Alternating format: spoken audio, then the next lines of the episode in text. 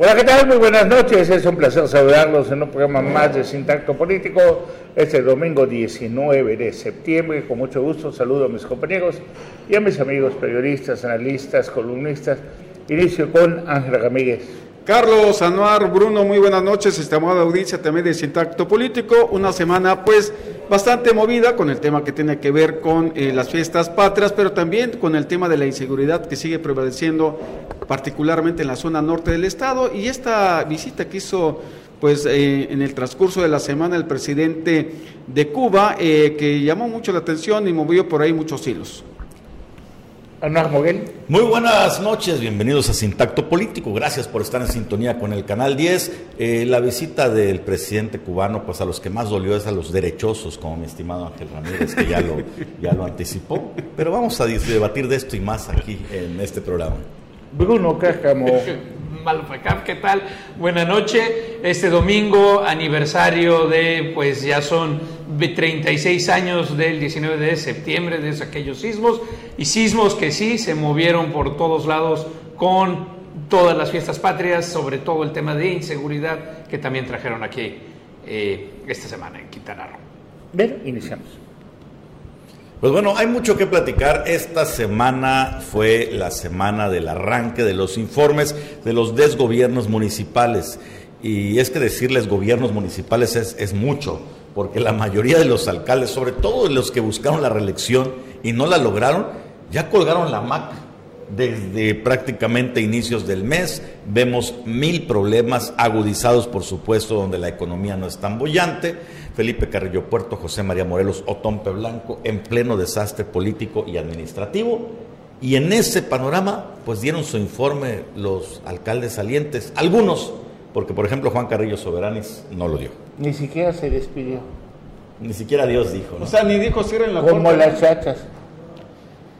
Es, es, mire. Oye, no, pero hay chachas que se despiden. ¿Por qué dices Pero ese dijo bye, ni siquiera bye después de que se volvió millonario, multimillonario como presidente municipal durante varios años y las mujeres ni siquiera le dio las gracias a todos los ciudadanos que le dieron la oportunidad de gobernar.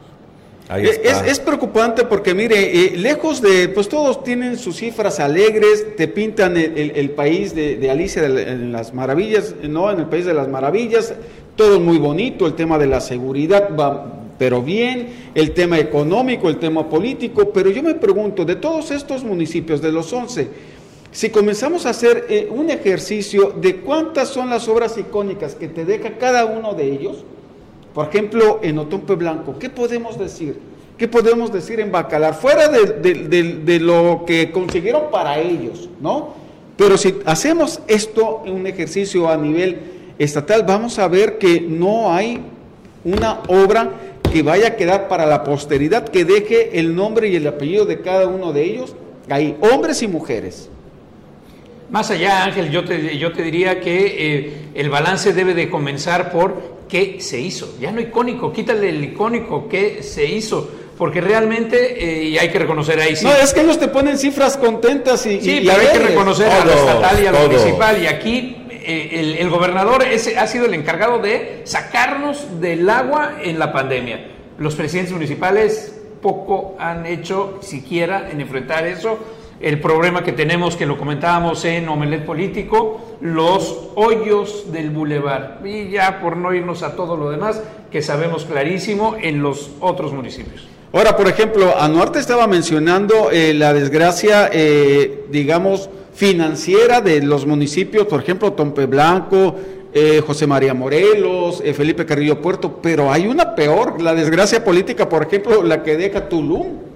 ¿No? No, bueno, sí, pero pega de, diferentes maneras. Por ejemplo, en Tulum, ¿dónde se está viendo el nivel de corrupción de la administración de Víctor Mastá? Porque no hay otra manera de decirlo como tal, corrupción y complicidad. Además del desastre en las cifras que se saldrán a la luz, tanto en la revisión de las cuentas públicas que está haciendo el Congreso del Estado, como sobre todo en las auditorías que realizará Marciano Zul Camal al tomar las riendas de la administración el otro, eh, el tema político que tiene con la La otra consecuencia se está viendo con la inseguridad desatada por completo en estos últimos días del gobierno de Víctor Mastá. Sin embargo, a nivel población y a nivel ayuntamiento, la prosperidad de Tulum les permite funcionar de mejor manera que Carrillo Puerto, Cotón Plante y que José María Morelos, donde los afectados, además de la población, están siendo los propios trabajadores. no les pagan, les meten la mano al bolsillo y les sacan ¿tú el dinero. La, ¿Tú cómo mides la prosperidad? O sea, si mides la prosperidad en relación a dinero, claro, pero a mí no, eso no me dice nada. Eso ah, lo vamos a medir con bienestar, entonces. No, pero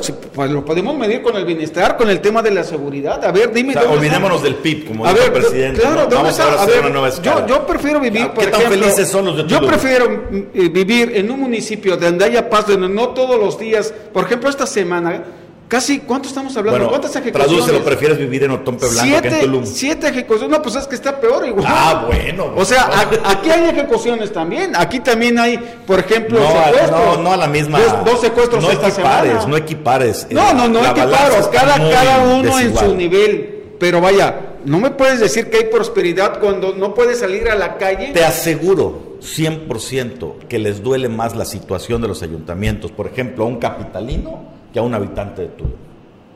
Si tú haces una encuesta de aprobación en estos momentos, te aseguro que sale mejor aprobado Víctor Mastá, a pesar de todas estas desgracias, que Otoniel Segovia Martínez que Otoniel Segovia no, yo sé que es tu amigo, yo sé que es tu amigo. No tengo amigos y no me eh, indulgues a mí, eh, no me cuelgues. Pero es que no puedes decir, por Dios, o sea, mira el, el desastre que hizo Víctor, o sea, no, no lo puedes... A ver, nadie está justificando el desastre que hizo Víctor Simplemente te estoy Problemas con la Semarnat. que las circunstancias de uno y otro municipio a nivel población son muy diferentes. Víctor Más está generando un desorden e inseguridad, eh, no hay control en las invasiones y mil temas de corrupción. Sin embargo, los servicios públicos funcionan mejor que en los municipios donde el recurso nada más no existe, ah, como Tompe Blanco. Y eso le pega a la ciudadanía. O sea, lo primero que te reclama la gente son servicios públicos. Vamos, aquí en Chetumal Cambiaron las lámparas de dos fraccionamientos, Caribe, unas cuantas calles y la Félix González Canto. Y en el colmo de los males, los, ciudadanos felices, por fin, después de meses, vamos a tener iluminación. ¿Sabes cuánto tiempo tardaron prendidas? Un día. Un día, el otro día ya no servían. Entonces, no comparemos, son problemas distintos, pero a nivel de funcionamiento, el Ayuntamiento de Tulum tiene resuelto el problema. En un mes tiene más recaudación, creo, que si juntas Otompe Blanco, José María Morelos y Felipe Carrillo Puerto en una sola, en un solo grupo. Bueno, ahora, eh, eh, eso no es para decir que de Guatemala a Guatepeor está mejor Guatemala que Guatepeor, o sea, está igual de mal y ahí está prueba el, el audio que presentó Carlos, lo que estuvimos escuchando de Felipe Carrillo Puerto, un presidente municipal que tranquilamente dice, vengan a trabajar funcionarios públicos, no se les va a pagar. Enajenado. Y ese es el mecanismo. El mecanismo y, el que no que renuncie no le paga. Bien, un poquito de recuento de la semana, ese fin de semana, durante el grito de independencia Felipe Carrillo Puerto, vamos a ver las imágenes quemaron al presidente, simbólicamente al presidente municipal José Esquivel Vargas, mejor conocido como Chacmex. Chacmex significa barbaroja. Entonces ahí vemos que pues hicieron como una parodia, ahí la gente enardecida, la gente molesta porque no les paga, crearon su hasta los su figura, hasta los lentes Gucci le pusieron. Vamos es, a ver eso. Es preocupante el, el tema que, que mencionas, Bruno. Vamos a ver para que me diga que, a, a, dónde llega el coraje hoy en día. Y con esto, pues ahora sí que dicen que en política nunca te mueres, pero pues dado el enojo, dado pues el nivel de corrupción, el hartazgo, cómo se burló de la gente José Esquivel Vargas Chagmés, va a ser muy difícil que él pueda aspirar en los próximos años a ser diputado local como pretende por el partido Morena, porque ya no tiene cabida ni en el PAN, ni en el PRD, ni en el PRI. Ni en Movimiento Ciudadano también, ni en, ni en Movimiento Ciudadano. Ni en Movimiento Ciudadano, pero no solamente fue la quemada de este muñeco, sino que también le pintaron ahí, también le hicieron su, su mural como parte ya de la cultura maya. Mira eso, hasta su ratoncita le ponen. a José Esquivel Vargas Rumbo a Dubái. Es, es, es, es, preocupante. Mira, yo no sé si él vaya a tener aspiraciones políticas, pero te aseguro que se va bien blindado en lo económico. Eh, eh, el, tema que, que, menciona Bruno es preocupante porque a mí eh, el hecho de que tú contrates pues el personal sobre todo de confianza, ¿no? que es lo que él, al, al cual ellos estaba dirigiendo en este en este audio es más preocupante porque dices, no les voy a pagar. Entonces, de algún modo, y ellos se van a cobrar porque tienen familias que comen, que visten, que calzan, ¿no? Que van a la escuela. Entonces, ¿a qué lo estás invitando a un personaje, a un político de estos? A robar. Ahora bien, yo creo que hay hasta una, una, una falla no administrativa, una falla ya eh, eh, dentro de un marco legal. Un administrador, un servidor público es un trabajador. Claro. Y va ahí porque hay una remuneración y hay un contrato y se dedica ocho horas y está avalado por toda la ley federal del trabajo, más la municipal, más la estatal. Y el señor abiertamente está diciendo, pues, ¿cómo ven que sus cinco quincenas? Y el que no está de acuerdo, que me renuncie porque a eso vienen conmigo. Y yo me pregunto, ¿qué hizo Catalina Portillo ante esto? ¿Quién es Catalina Portillo?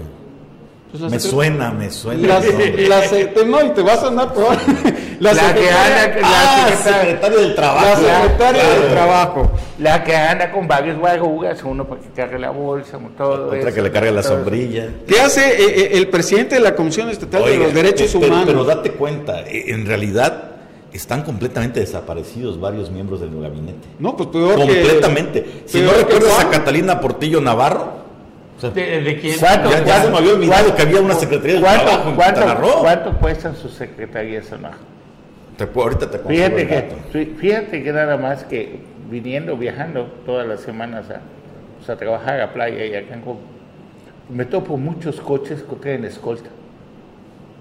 ¿No se supone que no hay ya? ¿Ah? No, pero eso lo pagan ellos. Entonces, entonces dices, bueno, estamos en pandemia, no están trabajando ¿Alguien sabe algo de Rafael del Pozo de Real? Uh. ¿De Ortiz Jasso? ¿De quién? ¿Del secretario de Turismo o qué? ¿Qué? ¿Quién es o quién es? No, es un encargado, es un encargado, no me acuerdo de su nombre. ¿Ah?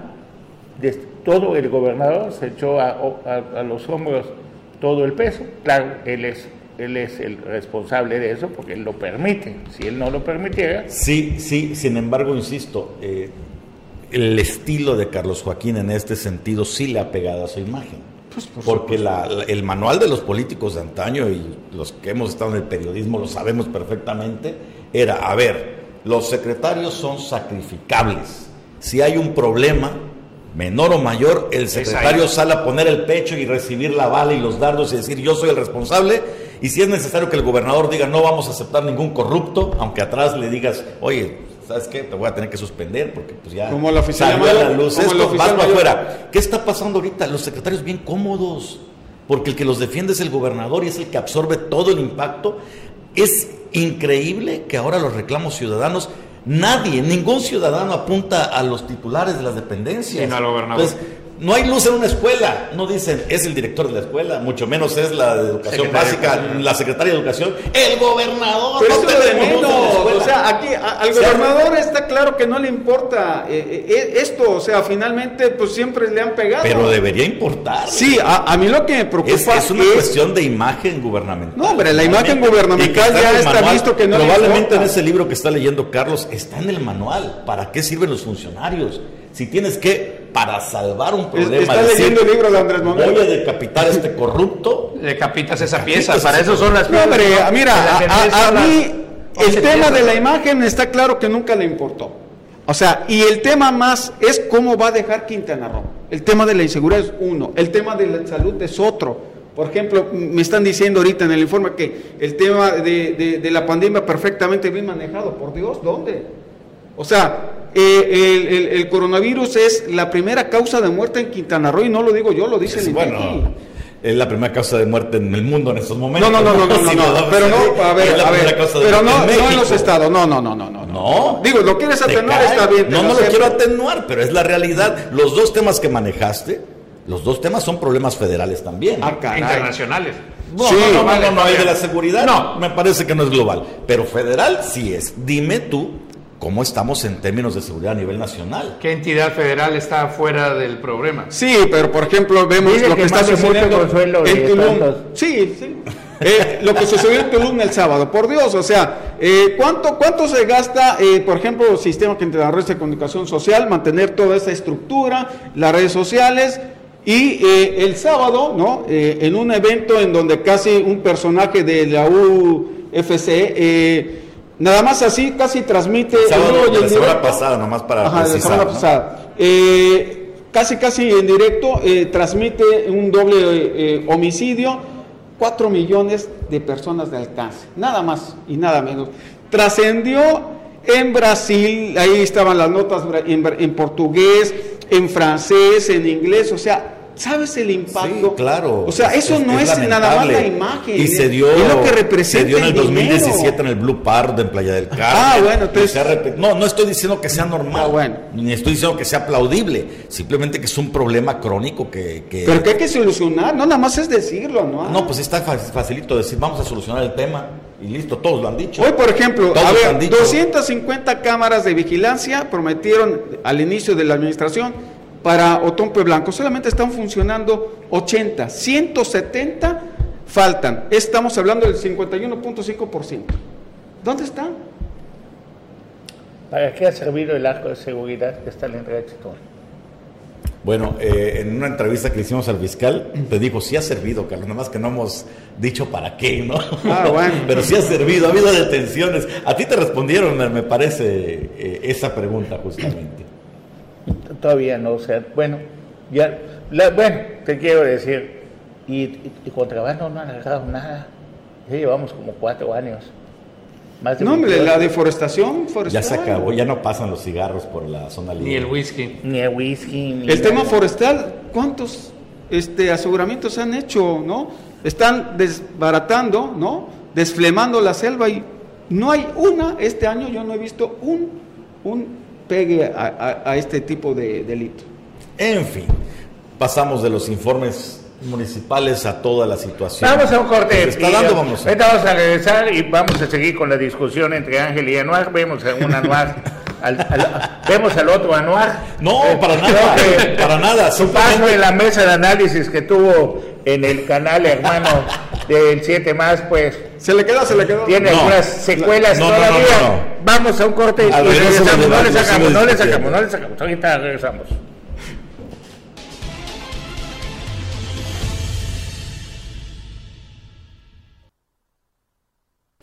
Ya que me censuraron en el corte anterior, eh, voy a responder aquí a las insidias de mi amigo Ángel Ramírez y mi amigo Carlos Pérez Zafra. No no se trata de darle un toque oficialista ni del otro anuar ni demás, simplemente hay que ser objetivos ah, en estos temas. Así me mencionó Carlos Pérez Afra, que ahorita ah. seguramente lo va a retomar, pero contestando, los dos temas que señalaste, Ángel, como deudas del gobierno del Estado, del gobernador Carlos Joaquín en este quinto informe de gobierno, coincido plenamente con ellos, son los dos grandes temas del sexenio, inseguridad o seguridad, como lo quieras manejar, y salud pero eso no significa que también nos, olvidemos del panorama nacional, que también son los dos temas que a nivel nacional son los que duelen y le están doliendo al gobierno de Andrés Manuel López Obrador. No se trata de atenuar ninguna de responsabilidad ni ninguna culpa, pero tampoco podemos decir, es un problema estatal cuando es un problema federal. A ver, discúlpenme. Sobre todo el tema de seguridad. A ver, vamos, sí, hay muchos temas que son cosas estatales y lo queremos llevar a Fedegal y también poner aquí en Latinoamérica y todo eso, también podemos decir que todo el mundo está así de, fregado casi. Pero aquí, por ejemplo, en el tema de Tulum, en una entrevista el fiscal dijo que el problema es que no hay personal. Y que no hay presupuesto. Y, que, y que, tienen unas invasiones descontroladas. a ver, ¿y eso de quién depende? Del Estado. Depende del Estado. Claro, por supuesto. Entonces, no tiene nada que ver Tulum con lo federal, con todo, porque hay cosas bueno, ¿de qué depende que se hayan fomentado las invasiones? Sí, pero del Estado totalmente. no, te voy, a seguir más con lo del Estado. Sí, ¿De qué depende hoy en día? Vemos un secuestrado en Majagual, por el empresario Juan Carlos Ortega Prados. Vemos que asaltaron, vemos que todo. Y, el fiscal ya reconoció que el problema será aumenta la violencia cuando hay invasiones. Con una punta nada más. el secuestro es del fuero federal, de, tú lo sabes perfectamente. De, quién depende? ¿De quién depende frenar las invasiones? Del gobierno del Estado. Entonces, tiene responsabilidad. No, ¿Y quién está diciendo que no hay responsabilidad? es que tú lo estás diciendo. Es que, no, es que tú preparar el tema a, en la balanza federal a nivel federal atenuar la discusión. A ver, atenuar el secuestro ahorita no se atenúan ahorita dices el secuestro es federal. A ver, el secuestro aconteció. Bueno, entonces no es del fuero federal. lo que cambiamos es del fuero A ver, pero ¿dónde acontece? O sea, nada. La semana, e, esta semana que terminó, por ejemplo, eh, van a una casa en Cancún, eh, liberan a una persona que le habían este, amputado el dedo y se encuentran dos, dos cadáveres ahí descuartizados. Y si hablamos de temas eh, de descuartizados, de te saco los 20 ah, no, 30 es federal. Es que cuando tú me dices federal, yo entiendo, ah, esto, esto, ocurrió en la Ciudad de México. No, no, es que estás malinterpretando, y también ah, Carlos, con todo respeto, estás malinterpretando mi comentario. No estoy eximiendo con mi comentario, y creo que ningún ciudadano lo haría, las responsabilidades que competen al gobierno estatal ni las deudas que tienen, pero tampoco podemos sacar del panorama que esos dos temas que tú pusiste en la mesa, como deudas del gobierno del Estado, también son deudas del gobierno federal. No estoy mintiendo en ese sentido. No. Son los dos grandes temas que nos han aquejado a nivel estatal, pero qué curioso, son los mismos también a nivel federal. ¿O qué? ¿El manejo de la pandemia dependió por completo al 100% del gobierno estatal? No, pero, no, no, todos los estados se fue como se fue. Ya ah, no, claro, Quintana fue el peor de todos. El gobierno del Estado invirtió 300 y tantos millones de pesos en los hospitales COVID. ¿Sirvieron de algo? Mm, no lo sé. No, sé si sirvieron. hay pruebas. Porque sé que algunos de ellos los manejaba la. Bueno, al menos el que está en el oncológico lo manejaba no, la, no, no, no, administraba la Marina. Ajá. Bueno, el ejército. Bueno, hay muchas cosas, mira. Te voy, ¿qué, se, ¿Qué se le reconoce al gobernador? Y lo reconozco de frente siempre a las cámaras. Se le reconozco que en estos últimos meses como que ha retomado, como que es el Carlos Joaquín por el que la gente votó, que después de tener un tiempo fuera casi, donde no se le vio mucho, últimamente ha estado pendiente y eso inició comunicando el tema de la pandemia. Así es. Sí, pero el hecho de que su gabinete lo tenga escondido o permita que se esconda su gabinete, Dicen que hay una cosa que es por acción o por omisión. Eso es responsabilidad 100% del gobernador. Tanto peca el que mata la vaca como el que paga la pata. Pero hay otro que dice que la culpa no la tiene el indio, sino quien lo hace compadre. Y el jefe de todos los del gabinete es Carlos Manuel Joaquín González. Si ellos no están cumpliendo con su trabajo, si porque ellos solamente están dedicados a otra cosa, a hacer lana y todo, Sí, pues solamente con su sueldo y no hacer ahora, nada. ahora, cuando, el tema, es federal y dice él, es que todos están por igual, espérame, Mérida no está igual. O sea, y es, es un estado también eminentemente turístico. Discusiones técnicas. Y otros estados no, no, Anuar, es que tú me quieres decir, ah, es que el problema de la seguridad es, es, porque nos afecta a todos, sí, pero no en la misma dimensión que nos no está afectando. Es un, insisto y reitero, para ver si así me entiendes con toda la claridad, no es una atenuante. No, entiendo tu argumento, lo que no, entiendo es, tu necesidad de proteger algo que no se puede proteger. ¿Cuál proteger? Tenemos un tema, uno de los temas que más este, causó y admiro yo, porque el C5 me impresionó la tecnología y todo, pero no está dando los resultados hasta este momento todavía. Y prueba de ello es lo que tú decías, Ángel, de las cámaras. Y prueba también que es, por ejemplo, vamos a ver algo que sucedió en Benito Juárez esta semana que nos impactó bastante, cómo agarran una camioneta Nissan, estaquitas Nissan, la estrellan contra un domicilio. Vamos a ver las imágenes de lo que sucedió, parte de tanta violencia que ha sucedido esta semana. Ahí está, la camioneta Nissan, seis, siete personas son ahí, malandrines armados. Todos armados. ¿ah? Uno con un mazo, un marro. Mira, estrella en la camioneta con todo. Llega. ¿Esto dónde ocurrió, Carlos? Me dicen que Benito Juárez. Ahí está la camioneta. ¿Cómo? Hasta se estrella todo de reversa.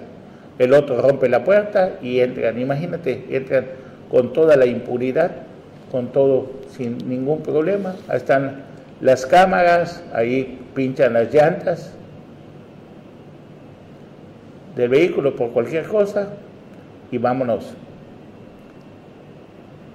Ahora, ya esto le sumas, todo. Le sumas es, en todos los municipios. ¿Qué hace pasa? Pues hace falta Ahora, reconstrucción de nuestra fiscalía. Dicen, el C5 es el mejor C5 eh, de, de, toda Latinoamérica y todo, pero hay un dato que surgió esta semana que a mí me dejó preocupado.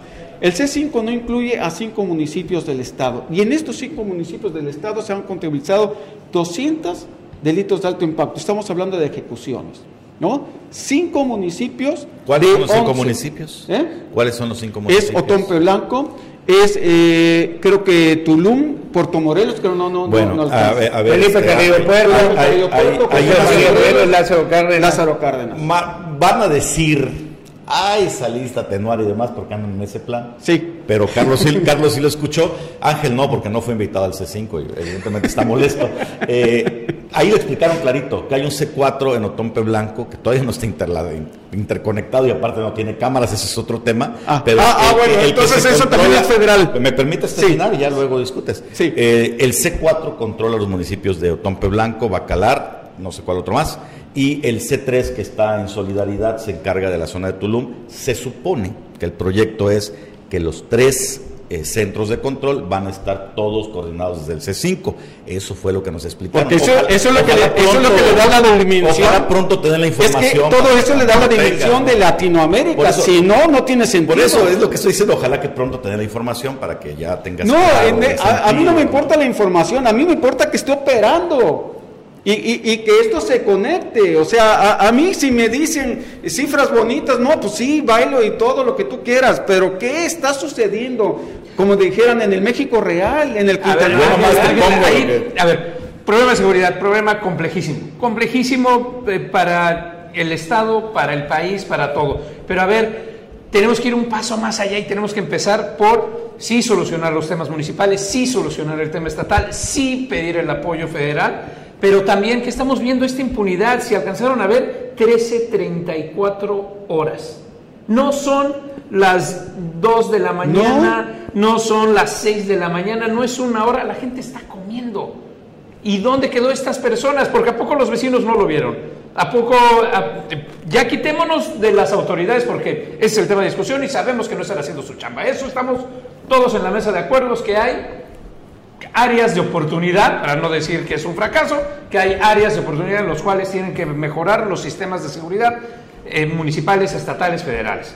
Pero bien, ¿en dónde queda la gente? Porque estamos acercándonos, no, no estamos en eso, nos falta mucho en Quintana Roo, pero estamos acercándonos a los estados del norte donde la impunidad llegó a tal grado que hasta que empezaron las ejecuciones en los restaurantes, en las cantinas, y empezó a ser afectada la gente, empezó a ser afectada la gente, sí, pero todavía no tenemos el desparrameo de 5 o 10 personas por asesinato que estabas ahí. Pues ya cerquita. Ya cerca, por eso. Ya han pasado, acuérdate de... Tenemos que empezar a ver que esa, esa impunidad no nada más le pasa al vecino, o sea, esas taquitas que se estrelló con una casa no fue la de al lado, es también la tuya, porque como así nadie levantó la mano, nadie denuncia al 911, nadie dice se fueron por ahí. No te hacen caso, es que ese es el problema. No te metes en problemas, te citan, te citan y te desgastan. Si la fiscalía no hace algo para renovarse, para funcionar, si quien debe, si quien está a cargo del Estado, los también los diputados, esos diputados como les, como les quieran llamar, que solamente... Pero diputados que tampoco dejaron transparente, ahí está Gustavo Miranda, o sea, está fuertemente cuestionado su administración. Por, eso, si no hace nada para que la Fiscalía pueda castigar por eso, la impunidad. La, impunidad crece y llega el momento en que te, es más fácil hacer las cosas a Ya hicieron una reforma para solucionar eso, Carlos. Se van a reelegir hasta cuatro veces para que aprendan. Sí, sí, ya a lo mejor si los vuelves a votar por ellos, en unos nueve años ya saben qué hacer, ¿no? Vámonos a Ahora que me disculpe, Anuar, pero esto no está sucediendo. El índice de violencia en Quintana Roo no es igual que en Mérida, ¿eh? Que, que Yucatán y que Campeche. ¿De verdad? Me asombra ese dato. Caray, no lo tenía. Vamos, vamos, vamos. Ya te lo compartí.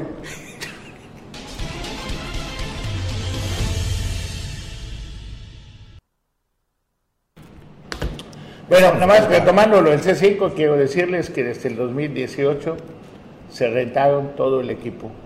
El equipo todavía no es del Estado. Se invirtieron más de 2 mil millones de pesos.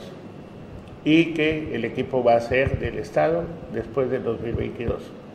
Y la empresa que le rentó el equipo al Estado, pues va a ser la encargada de seguirle dando mantenimiento al, al C5. ¿Qué tiene, de entre muchas cosas de buenos, el C5? Bueno, le falta personal, entre otras cosas, como usted puede ver en esas imágenes. Pero ahí está la Marina, está la Guardia Nacional, está el Ejército. Se alcanza a ver, a ver. Toda, ¿ah? Allí se alcanza a ver en la parte de atrás, ahí vemos a varias corporaciones, puede ver gente de la, de la Marina. O sea, y de no la solamente está involucrado el Estado, está involucrado al 100% la federación. Está la Guardia en Nacional. complejo. Bien ha sido Ángel. Entonces, está súper, súper maravilloso el lugar. Ojalá y dé resultados. Ojalá y puedan conectar las cámaras acá en la capital del estado. Ojalá y se pueda contener la violencia. Ojalá se frene tanta invasión que se está dando. Ojalá que nombre el gobernador una comisión investigadora para el SEDATUS. SEDATUS está involucrada en las invasiones. Este, en, en, el Estado, hay gente ahí involucrada, gente que está negociando con la tierra y también faltaría saber, entre punto y aparte, cuánta tierra se ha vendido en esta administración del patrimonio de Quintana Roo, porque eso tampoco es un dato que tenemos pendiente saber, ¿no? Pues por lo menos no lo vas a, a, ver en los próximos cinco años, porque hasta donde entiendo quedó también este ahí encapsulado, ¿no? Cinco años después va a haber información que, que no vas a poder, este, como sucedió Pero con ese- esa. Pero ese caso no puede entrar en esos No, pero yo hablo en general. Ya, no, ya, no, ya. no. Sí, El caso de la de tierra ya. es patrimonio popular. Se debe de saber, Se ¿no? debe de saber. ¿Qué se ha venido, qué no se ha venido? Y hay muchas cosas más. Bueno, vamos a regresar al informe del gobernador. Me gustaría pasarles la opinión de, del expresidente municipal de Solidaridad y también quien levantó la mano que quiere ser gobernador. ¿Qué opina del quinto? Y aparte uno de los más cercanos, o fue muy cercano, o es del gobernador Carlos Joaquín González. Trabajó con él Trabajó con él. en su campaña desde la época de la presidencia municipal de Solidaridad en el 2000. Sí, y en esa época Carlos Joaquín primero le apostó a, a Virgilio Gómez, no levantó a Virgilio Gómez para que sea su sucesor, después se fue con Pepe Pamul, le dijo a varios, alguno que otro compañero que lo apoyaran con Pepe Pamul, no levantó tampoco el Pepe Pamul, y ya después de él me parece que vino Romaquian, Sí, ¿no? Después de Carlos Joaquín González. así es. Entonces, pues, se vende, o sea, le, le da a la, la presidencia municipal casi a Román Quian porque Félix González Canto lo pidió. Román Quian había apostado y había invertido en la campaña de Félix González Canto, era socio de Félix González Canto en algunos negocios y pues Román Quian fue.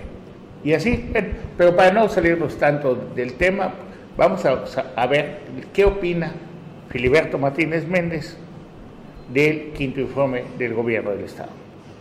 Don Filiberto, me gustaría su opinión del quinto informe de gobierno, por favor. ¿Qué opina usted de este quinto informe de Carlos Manuel Joaquín González? Bueno, algo sí tuvo, fue un informe muy emotivo. ¿Cómo algo sí tuvo, no? Entendí. Tuvo muy emotivo el informe. Ok, fueron Ah. dos casi, ¿no? Bueno, dos, uno, uno en el Congreso del Estado y luego uno a la sociedad, uno a la comunidad. Pues mira, el gobernador ha hecho su tarea, ha hecho su trabajo desde, desde el punto de vista de él en la responsabilidad de gobierno, ¿no? Eh, eh, me parece que los ciudadanos son los que tienen la última palabra, el saber cómo él desarrolló ver. eh, la responsabilidad de estos cinco años, ¿no? usted es un ciudadano, por eso le pregunto, me gustaría saber cuál es su opinión, qué, qué, qué, qué opina usted, cómo ha sentido este gobierno. Bueno, te lo comentaba antes. eh, los ciudadanos tendrán su opinión, pero bueno, la mía en lo personal, La de que- usted, que la de la, la usted. mía en lo personal, me parece que Carlos Joaquín llega en un, en un periodo bastante complejo para la sociedad en aquel momento, con personajes que eh, hicieron hasta lo imposible por eh, perder el poder que en ese momento ostentaban. Llega Carlos con el, el apoyo, con, con el cheque en blanco de los ciudadanos y llega con algunos compromisos de poder darle estabilidad al Estado, de poder darle uniformidad, de poder darle fortalezas también a cada uno de los rincones del Estado, cada uno de los municipios.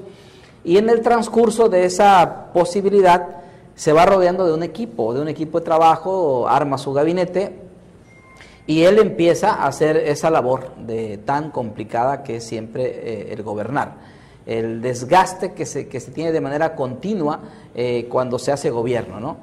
Y me parece que en sus inicios él decide por un gabinete técnico, muy técnico, ¿no?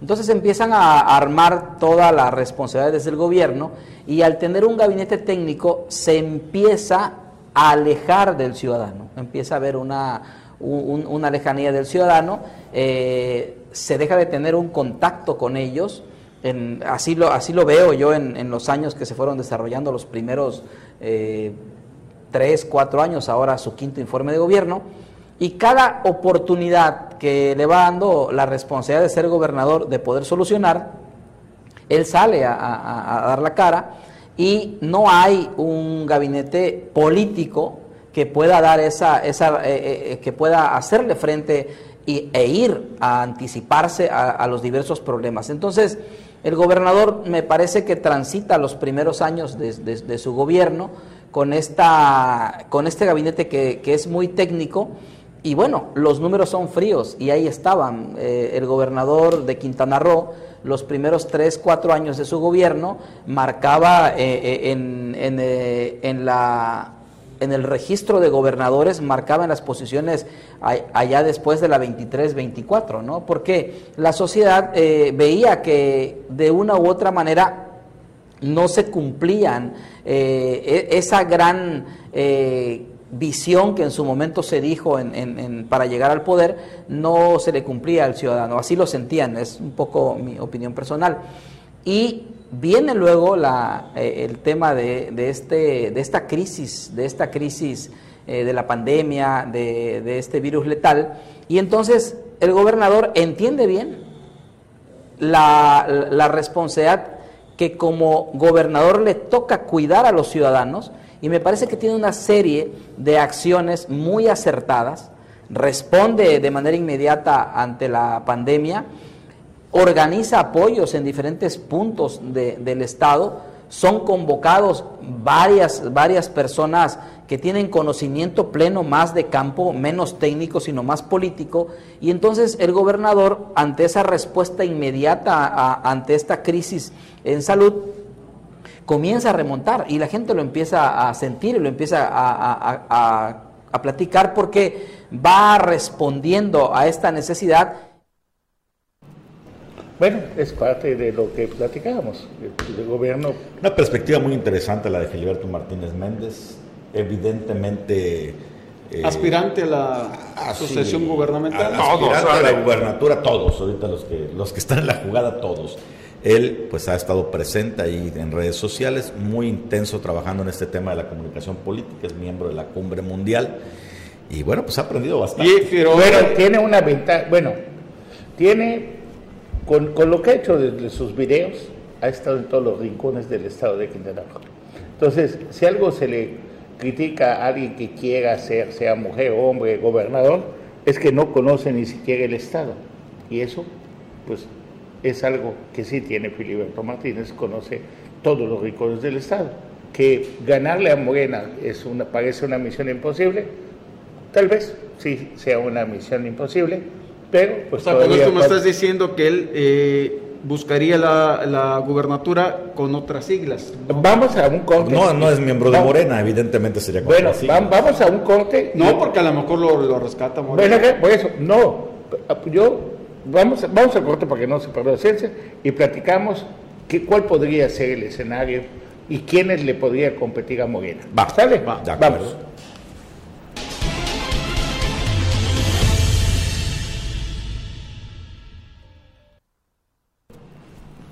Estamos de vuelta en Sintacto Político y bueno, como lo adelantó Carlos Pérez Zafra, ¿quién?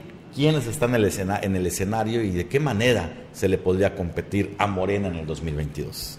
Bueno, eh, Filiberto, dices eh, que es un, aspirante serio, pero habría que ver cuáles son las siglas que le van a dar precisamente la oportunidad a Filiberto de, eh, de pelearle aquí a, Morena y el escenario sería, anoche precisamente lo estábamos platicando tú y yo, eh, que si se fuera la coalición PRI-PAN-PRD, eh, pues a lo mejor, pero hay la, la, la, esta, la posibilidad también de lo que tú mencionabas anoche en una plática que tuvimos, de que eh, los partidos políticos vayan solos. Pues y esto le quitaría la posibilidad entonces de pelearle a Morena. Claro, eso, eso eh, lo que habíamos comentado ya alguna vez hace algunos meses por acá, la alianza del PRI con Morena, que ya era Inminente ahorita la estamos viendo, pues no inminente ahorita la estamos viendo tan clara como no va a llegar la Secretaría de Turismo a Chetumal, ¿no? para, empezar. temas federales eh, que quedan muy pendientes, pero pues ahí está la división e incluso, y ahí eh, Ángel me voy a atrever, si no también es un movimiento del PAN estatal. No, es una operación política. Política de, apoyar a un gobernador de Morena, porque a ver, porque la desmembración de cualquier oposición históricamente, y ya no nos vayamos ahorita con Morena, sino históricamente en el México post-revolucionario, la oposición siempre ha sido contra un partido hegemónico. Ponle las siglas en el momento eh, eh, contemporáneo o el momento específico de la época, siempre había sido un partido hegemónico y los demás tratando de quitarle el poder. ¿Cuándo son las veces que se ha logrado esto? Y ahí vámonos hasta la primera candidatura de un gobernador de oposición que tiene el país en Baja California con el PAN, es por medio de una alianza y por medio de todos los Rufo demás, ¿no? Rufo de todos los demás. Ahora, que se pierda esta alianza, que el PRI decida ir solo, que el PRD decida ir solo, que todos vayan a decidir solo, pues hombre, es pelearse las migajas en un lado y del otro a ver quién se queda con la migaja más grande y del otro lado quién se queda en el beneplácito de Morena, quién se queda en el beneplácito de el siguiente partido que puede ser su amigo. Y ahí Mira, si no hay una jugada macabra, no por ponerla de otra manera, sino maquiavélica, pongámosle, no macabro, maquiavélico, en, todo el sentido del escritor, de todos los actores políticos, de ver cómo me acerco al enemigo de mi amigo. Es un holocausto al presidente Andrés Manuel López Obrador, la operación política que se está viendo en Quintana Roo para pues desmembrar la posibilidad de una coalición. No estamos diciendo que no se va a realizar. Estadísticamente, si nos vamos a los números, eh, la suma de los votos, y nos vamos a ir, eh, por ejemplo, si nos regresamos al 2018, cuando eh, Morena arrasó de manera impresionante la ola de Andrés Manuel López Obrador, si tú sumabas los votos de PAN, PRD, PRI, y ponle algún otro partido, Movimiento Ciudadano, ni de cerca alcanzaban a Morena en el 2021, 6 de junio, sumando los votos, sí. Si sumas los votos de la coalición PAN, PRD, PRI, más uno, o sea, Fuerza por México, Movimiento Ciudadano, el número de votos es estadísticamente igual que el de Morena. Entonces, la lógica supondría lo siguiente, con un buen candidato, una coalición de estos partidos, añadiendo uno más, le puedes dar batalla a Morena. Aún así, la posibilidad de triunfo es remota, difícil, eso lo entendemos. Pero ni a eso se van a arriesgar. Por lo visto, están tirándole a que cada quien vaya por su lado o cuando menos a dinamitar la coalición. Tendrán que ponerse tres o cuatro partidos de acuerdo para poder hacerle sombra morena. De, cualquier forma hay aspirantes interesantes. Estábamos hablando hace un momento de Filiberto Martínez Méndez, que tiene una eh, visión muy clara de, lo que se requiere, pero no es el único. Dentro de la posible oposición, se ha nombrado a personajes de todo tipo, han alzado la mano cualquier cantidad de gente, pero me parece que de los que están juntando fichas, juntando canicas para entrar a la, batalla de verdad, pues está ahí Mayuli Martínez Simón metiéndose incluso ya en operaciones de comunicación, tratando de rescatar su imagen, muy mala por cierto.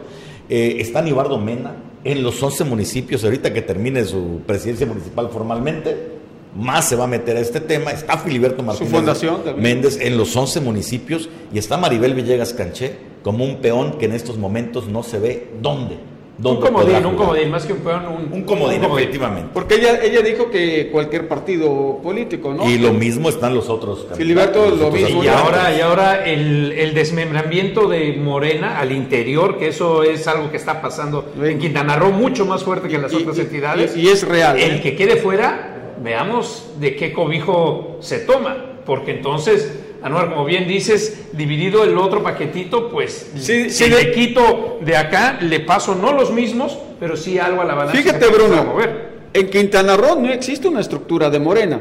Si a eso le añades... ¿No existe o sí existe? No existe. Uf. A ver, dime, una, una, una, una estructura de Morena consolidada. Pues a ver, la estructura que permitió que... No, no, que no existía, ya existe. Sí, hombre, sí hay, sí hay. A ver, si la gente de Morena. Ok, ya la ya la que tú hablas que, que, va a ser real. Ah, de las corrientes, pero es distinto. Te llevas la corriente y tu pedazo de la estructura. Pero yo no, yo no veo, por ejemplo, la estructura de, de, Morena como en momento la, la, estructura, la estructura es de quien las paga. Exactamente. Y el que tiene dinero para pagar las estructuras es Morena hoy en día. ¿Cuál es la única posibilidad de competirle a Morena para el 2022 en Quintana Roo, el gobernador no va a tomar la decisión, la van a tomar a nivel nacional. Los dueños de los partidos, los presidentes de los partidos a nivel nacional, llámese PAN, PRI, PRD, Movimiento Ciudadano. Son los que van a mandar los candidatos. Porque también hacen negocios. Claro. Cuando gana un gobernador de su partido, les va bien a ellos y les va bien a, a, a todos. O sea, les pringan lana. Entonces a ellos les importa. Si al gobierno hoy en día no lo cree conveniente apoyar al PAN, al PRD, al PRI y, todo, y quiere pues apostarle a Morena, lo puede hacer sin ningún problema. Pero a nivel nacional ellos también juegan. Y a nivel nacional pueden decir, ¿saben qué? Queremos que nuestra candidata pueda ser José Mayuli, o que sea Filiberto, o que sea Maribel Villegas Cancé y entre esos cuatro juntos, sumado al descontento, y con presupuesto, porque nadie se imaginaba de dónde iba a salir el dinero de Carlos Joaquín para su campaña. ¿De dónde? O sea, la gente decía, ¿de dónde puede salir el dinero? No, se imaginaban que hay gobernadores que también pueden apoyar, como es el caso de Puebla, que apoyó, que también apoyó Morelos, que entró un hombre de negocios a juntar, a ser recolector de la campaña que se llama Juan Vergara Fernández, y, de esa manera y, se hicieron compromisos que se han estado cumpliendo, y de esa manera salió el dinero para poder hacer la campaña, porque también hubo dinero. La campaña cuesta. Las campañas, no hay ni una campaña que se haga. Entonces, ¿de dónde va a salir el dinero? para la próxima campaña. ¿De dónde van a salir los apoyos? A nivel nacional, si se juntan el PRI, PAN, PRD o el PAN con el PRI a nivel nacional, que quede fuera PRD o Movimiento Ciudadano. Yo decíamos en, en un programa de esta semana que el enemigo, el partido que le puede disputar la presidencia de la República Andrés Manuel López Obrador es el Partido Acción Nacional, el PAN, y por ende puede liderar la alianza con otros partidos. Y con esto llegamos al final del programa. ¿Algo más, bueno, Cárcamo? No, estamos bien. Nos vemos el lunes. Gracias por estar con nosotros. Gracias por sintonizarse en Tacto Político. Nos esperamos el próximo domingo a la misma hora. Ángela Ramírez. Hasta el próximo domingo. Que tenga buena noche. Muchísimas gracias a todos los que ven nuestro programa. Muchísimas gracias a nuestro director general, don Carlos Teo Coronel, a don Aida Torres Vaca, que ella es la que le da permiso a don Carlos para que nos pueda ver este domingo. Buenas noches. Saludos.